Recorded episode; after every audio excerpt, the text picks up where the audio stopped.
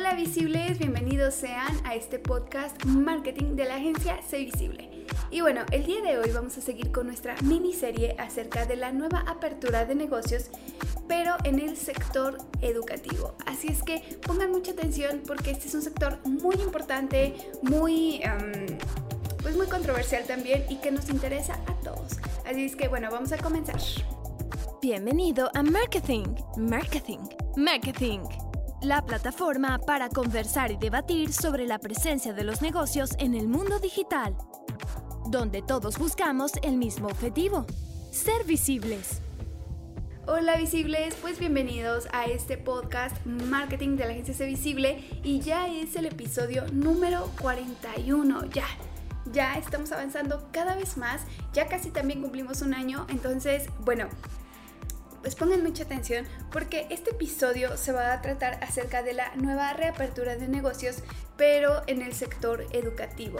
Y bueno, como les decía, para mí este es un, pues un sector muy importante y también muy difícil de explicar porque abarca muchas cosas. Entonces, pues bueno, em, ya saben de qué se trata más o menos esta guía. Les vamos a dar un, pequeño tourcito acerca de, de, los negocios y sobre todo del sector educativo.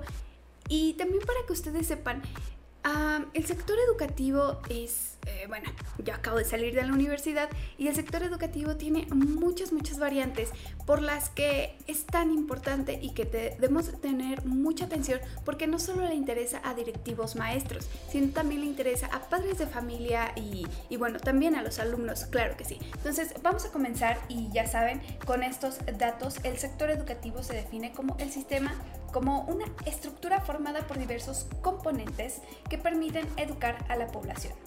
Bueno, eh, en este sentido, las escuelas, universidades, bibliotecas, docentes, entre otros, forman parte de este sistema. Así es que, bueno, por si no lo sabían, un, pequeño dato. ¿Y em, qué más debemos de saber acerca del sector educativo en México?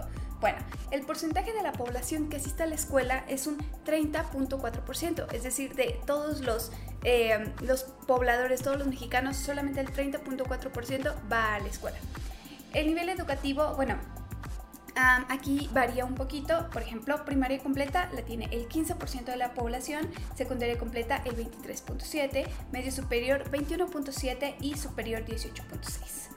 Así es que y a esto me refiero a que solo llegaron a la primaria, que solo llegaron a la secundaria, que solo llegaron a medio superior y que solo llegaron a superior. Y bueno, ah, escuelas públicas en México. Ya sabemos, la mayor parte de las escuelas que se encuentran en México son escuelas públicas y, y bueno, de las 198.348 escuelas públicas en México, 107.000 son de organización completa. 125.000 eh, son escuelas multigrado y 25.639 son escuelas de tiempo completo. Estas escuelas de tiempo completo, bueno, em, se inauguraron, por así decirlo, desde hace muy poco, entonces es entendible que haya muy pocas, pero son muy funcionales. Entonces, las escuelas privadas en México, sin embargo, son 45.584 escuelas privadas, de las que 1.289 son de posgrado, 2.661 son universidades, 169 escuelas normales para maestros, 6.785 medio superior, 5.396 secundarias y 9.163 primarias. Sin embargo, sin embargo, 16.005 preescolares. Así es, el nivel preescolar es el que más cuenta con escuelas, por así decirlo, privadas. Y bueno, Ahora vamos a lo que realmente estamos aquí. Aun, cuando ya presentamos todo el panorama del sistema educativo en México, hay algo muy importante y que no se consideró cuando comenzó la pandemia. Y esto quiere decir, bueno, a esto nos referimos con la digitalización de las escuelas. Así es, muchos estudiantes estábamos como que, ay, es que cómo me voy a comunicar, a lo mejor tienen sitio web, pero no tienen una plataforma muy bien organizada. Bueno, pues a esto nos vamos a referir porque, bueno, resulta que en México la digitalización llegó hasta las aulas escolares. Por digitalización comenzamos con que tu escuela tenga proyector, tengan este, una computadora, tengan un aula eh, de medios o aula de computación. Y, bueno, aún así se logró la implementación de programas y software educativo con el que se han atendido a más de 2 millones de estudiantes. Así es, el software educativo es aquel que te permite subir a una plataforma las calificaciones, tener en una plataforma este, el sistema de maestros, la currícula, tu, plan de, educación o hasta tu horario. Entonces, em, pues bueno, más de 2 millones de estudiantes han sido beneficiados con este tipo de software educativo. La, la, digitalización de escuelas trae mejoras en la comunidad escolar, pues se ha comprobado que, uno, ¿Es fácil de instalar un software educativo? Sí, sí es muy fácil de instalar, sobre todo si tienes a un especial, un especialista en esto. 2. La comunicación frecuente con los alumnos aumenta la experiencia en la educación. Así es, si estás al pendiente de tus alumnos y ellos em, logran mandarte las tareas de una forma em, pues eficaz, entonces esto aumenta una buena experiencia para los alumnos y por ende aumenta el, el número de ingresos a tu escuela. 3. Los padres se sienten más atraídos por una escuela que es transparente con los procesos de evaluación. Así es, mm, a todos, bueno, yo no soy madre, pero a todos los padres eh, les interesa que sus, las escuelas en las que están inscritos sus hijos tengan una, pues, un eficiente em, sistema de, evaluación, porque así van a saber qué se está evaluando, cómo se está evaluando, evaluando y cuáles son las calificaciones de sus hijos. Y bueno, 4. La innovación educativa contribuye a mejorar los estándares y calificación de los planteles escolares. Y 5. Beneficios en la imagen institucional. Estos dos últimos puntos ya los veremos reflejados un poquito más adelante, pues conocemos que el top de países con mejor acceso a Internet en las escuelas son 1. Noruega, 2. Finlandia, 3. Singapur, 4 Corea del Sur y 5 Canadá. Y esto contribuye directamente en la evaluación de sus alumnos, porque las mejoras en la calidad de educación digital ha hecho que Canadá se posicione en el lugar número 7 de la lista PISA. PISA es el programa de evaluación internacional de estudiantes. Eh, nosotros lo tenemos en México y es donde nos evalúan a través de un examen de cómo vamos en matemáticas, español, etc. Y Singapur se colocó en el lugar número uno. Así es, dos de los cinco que están en el top con mejor internet y acceso a internet o software educativo en sus escuelas, pues han tenido mejoras en la evaluación. Así es que, bueno, en México no, llegamos a, la lista, no llegamos a estar en los primeros lugares de la lista. Sin embargo, es muy importante para las escuelas, sobre todo privadas, que cuentan con este tipo de software educativo, para que sus alumnos puedan sobresalir y sacar buenas calificaciones. Y bueno, ¿cómo se prepararon las escuelas públicas y privadas ante la pandemia? Bueno, durante el 2019 la comunidad escolar emitió 14 millones de comunicados a través de Internet e ingresó a checar la información y 94 bueno, los padres incrementaron el uso de aplicaciones en un 20%, así es. Los padres ya que tienen su, su teléfono inteligente, su computadora en casa, pues ya ah, acceden a estos programas para saber cómo van sus hijos, que era lo que les decía en un, en un inicio. Cuando tú tienes un sistema de evaluación transparente, los padres están preocupados por ello, pues les, les gusta saber en qué están metidos sus hijos en cuestión de calificaciones. Y bueno, también los alumnos lo hicieron en un 15% para estar al tanto de su propia información académica. Así es, a todos nos importa tener una, una evaluación o un sistema educativo pues transparente y sobre todo que podamos acceder a él en el momento pues que nosotros queramos, ¿no?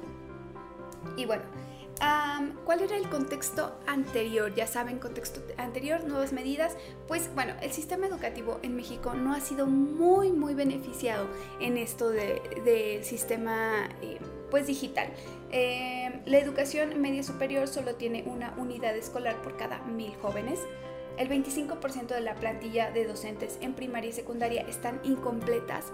Entonces, aquí ustedes dicen, bueno, es que entonces el sistema educativo en México no está muy bien como para ya hablar de un, software educativo, pues al contrario, un software educativo ayuda a que aunque en México no haya tantas, tantas escuelas, pues Pueda, podamos llegar a más si ahora la educación va a ser en línea. Piensen en esto, la educación a, partir de, pues en la nueva normalidad más bien, va a, a comenzar a ser pues digital y, presencial. O sea, ya no va a haber muchas em, opciones, pero si esta pandemia sigue, pues entonces vamos a seguir con, con clases digitales, con clases a distancia, con educación en casa.